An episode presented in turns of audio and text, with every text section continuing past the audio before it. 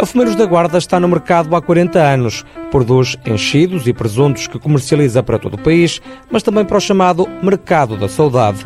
Para fazer mais e melhor, decidiu pedir ajuda à ProRaia, Associação de Desenvolvimento Integrado da Raia Centro-Norte. Neste projeto que se apresentou na ProRaia foi para aquisição de alguns equipamentos e para revestimento da, da, da, da, da unidade, da unidade Fabril, é, e substituição de todo, toda a cobertura de fibrocimento. José Espírito Santo, o proprietário da empresa, destaca as mais-valias do projeto. Muito importante não só para a parte fabril, como é importante mesmo para a parte de, de, das instalações. Né?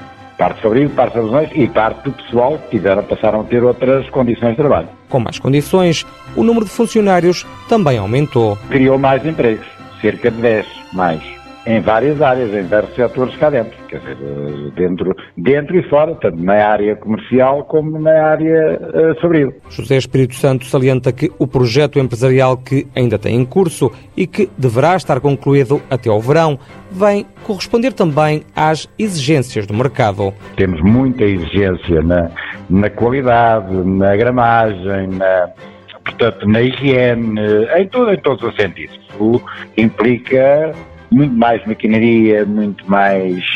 Portanto, muitas melhorias que tiveram, tiveram e que continuam a ser feitas. Melhorias que a Fumeiros da Guarda quer continuar a implementar para responder aos desejos dos consumidores.